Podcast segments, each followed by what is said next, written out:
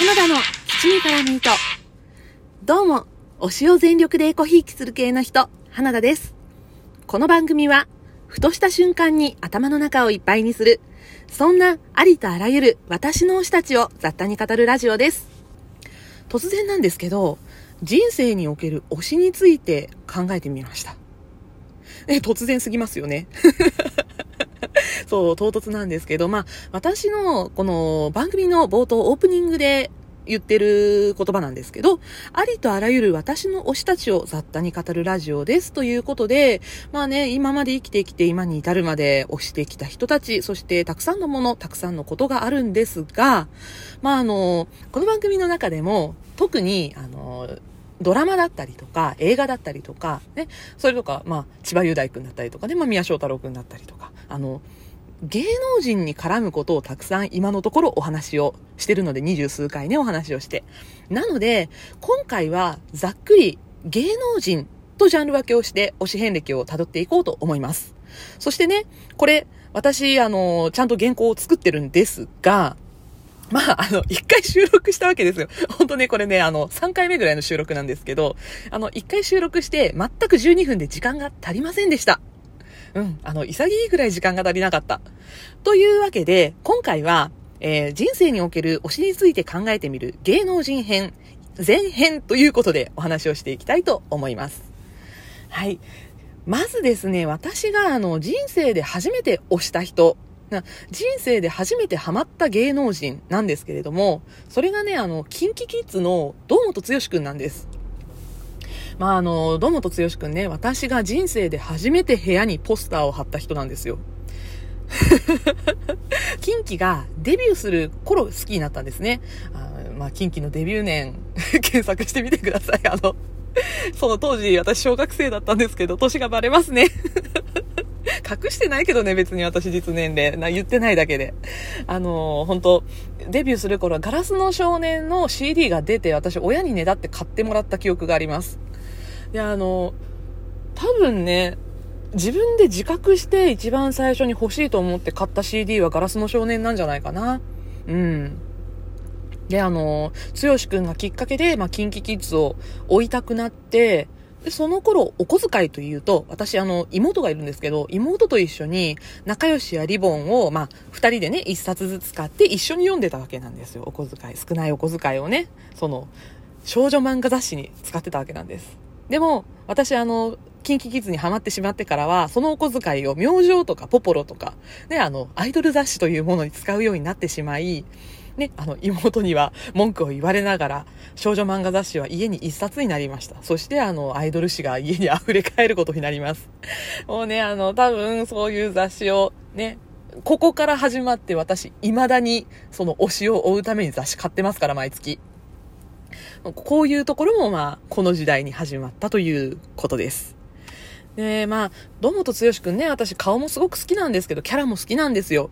まあ、そこが好きなのはもちろんなんですが、多分ね、まあ私その頃小学生だったので、まあ子供だったっていうこともあるんですけど、プロフィールへの親近感っていうのが、まあ堂本剛くんのことを好きになった理由の一つなんじゃないかなと、今ね、分析すると思うんですよ。というのも、あの、堂本剛くんって奈良県生まれなんですね。で、私、あの、出身地としてはね、あの、今住んでるところなんですけれども、あの、出生地は奈良県なんです。つまり今奈良には住んでいません。というか、あの、私、どこかの配信で言ったのは関西の人間ではないんですね。生まれたのが奈良なだけなんです。そして、えー、堂本剛くんね、お誕生日が4月10日なんですが、私結構お誕生日近いんですよ。ので、まあ、出身地が一緒、出身地というか、生まれた場所が一緒、そして誕生日が近いというところから、多分ね、まあ、子供ながらに運命感じちゃったんでしょうね。そんな感じで、あの、堂本剛くんのことを好きでした。で、あの、そう当時ですね、デビューして数年ぐらいの頃かな、あの、キンキキッズが、冠番組をね、あの、割と、今でいうゴールデンプライム帯の時間帯に持ってたわけなんですよ。で、7時から始まる番組が2つあったんですね。負けたらあかんっていう番組と、バリキンセブンっていう番組があったんですけど、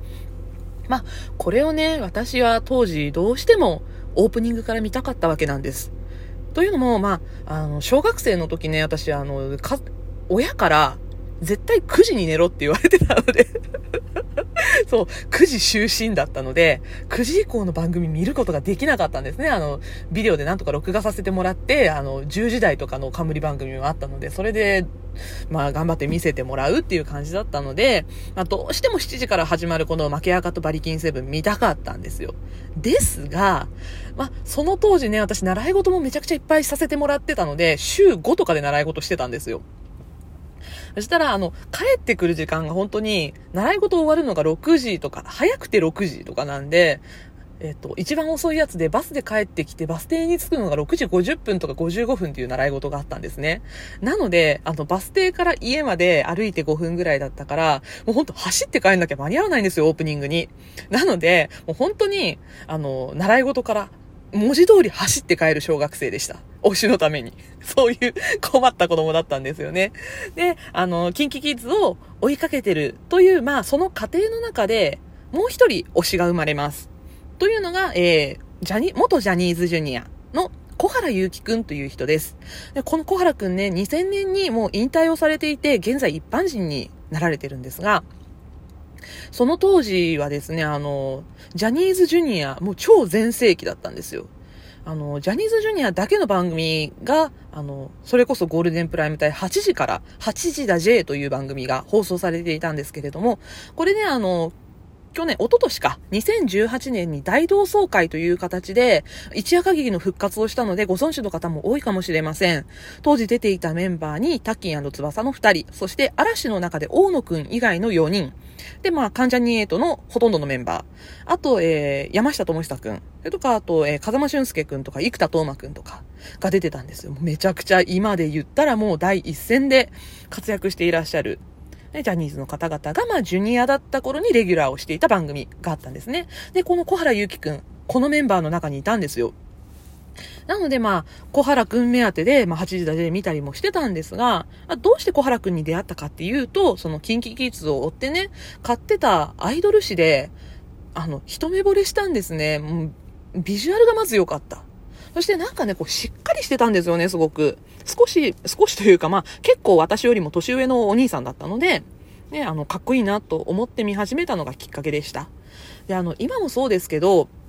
ジャニーズジュニアって、ジャニーズのグループのバックで踊ってることが結構あるじゃないですか。で、あの、ミュージックステーションだったりとか、まあそういう音楽番組でもバックで踊ってることが多かったので、まあ出るか出ないかなんてわからないわけですよ。ジャニーズジュニアはその番組表には出てこないので。なので、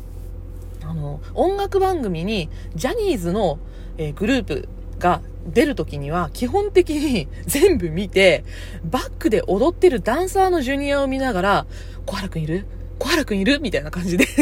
必死で探してました。でね、あの、この小原ゆうきくんとキンキキッズの二人が、えー、キンキの二人が、まあ、主演をした、僕らの勇気未満シティという日本テレビ系列で97年、97年か。今自分で台本書いてたのにびっくりしたわ。97年に放送されていたね、ドラマがあるんですよ。で、あの、まあ、このドラマに小原くんも出演をしてたわけなんですけれども、本当に私このドラマ好きすぎて、何度見たかわかんないです。あの、当時は、まだ DVD じゃなくてね、あの、家庭用は VHS の時代だったので、VHS に録画をして、あの、本当あの、リスナーというかね、あの、仲良くしてるトーカーさんに高校生とかいるので、高校生とかに伝わるのかわかんないですけど、あの、爪を折ってね、保存してました。上書き録画できないようにうん。で、あ、このドラマですね、デビュー前の松本潤くんとか相葉雅紀くんなんかも出てました。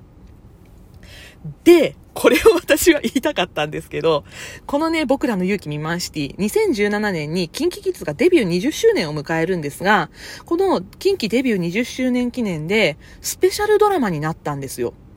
あの、詳しい話はね、ちょっとまた別で私未満シティの回撮ろうかなって今思ってるんですけど、あの、大人になることができなくなった、大人になると死んでしまうウイルスが蔓延した世界のことを描いている作品なんですけれども、まあ、あの、ラストでね、そのウイルスが、まあ、完全に世界から除去されて、大人になることができるんですね、その主人公の二人をはじめ子供たちが。で、えっ、と、20周年なので、え97年から2017年なので、20年後の世界ですね、を描いた、まあ、あの、大人になった主人公たちのお話を描いているんですが、このスペシャルドラマね、千葉くん出てるんですよ。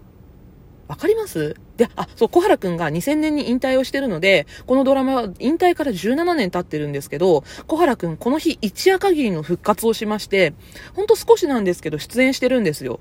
なので、まあね、道本剛くんももちろん出てますので、まあ、堂本剛君という人生一番最初の推し、そして、えー、引退してしまいましたが、その時に推していた小原祐希君という推し、そして、現在というか、まあ私多分人生で一番推しているのが千葉君なんですが、まあ千葉雄大君。この3人の推しが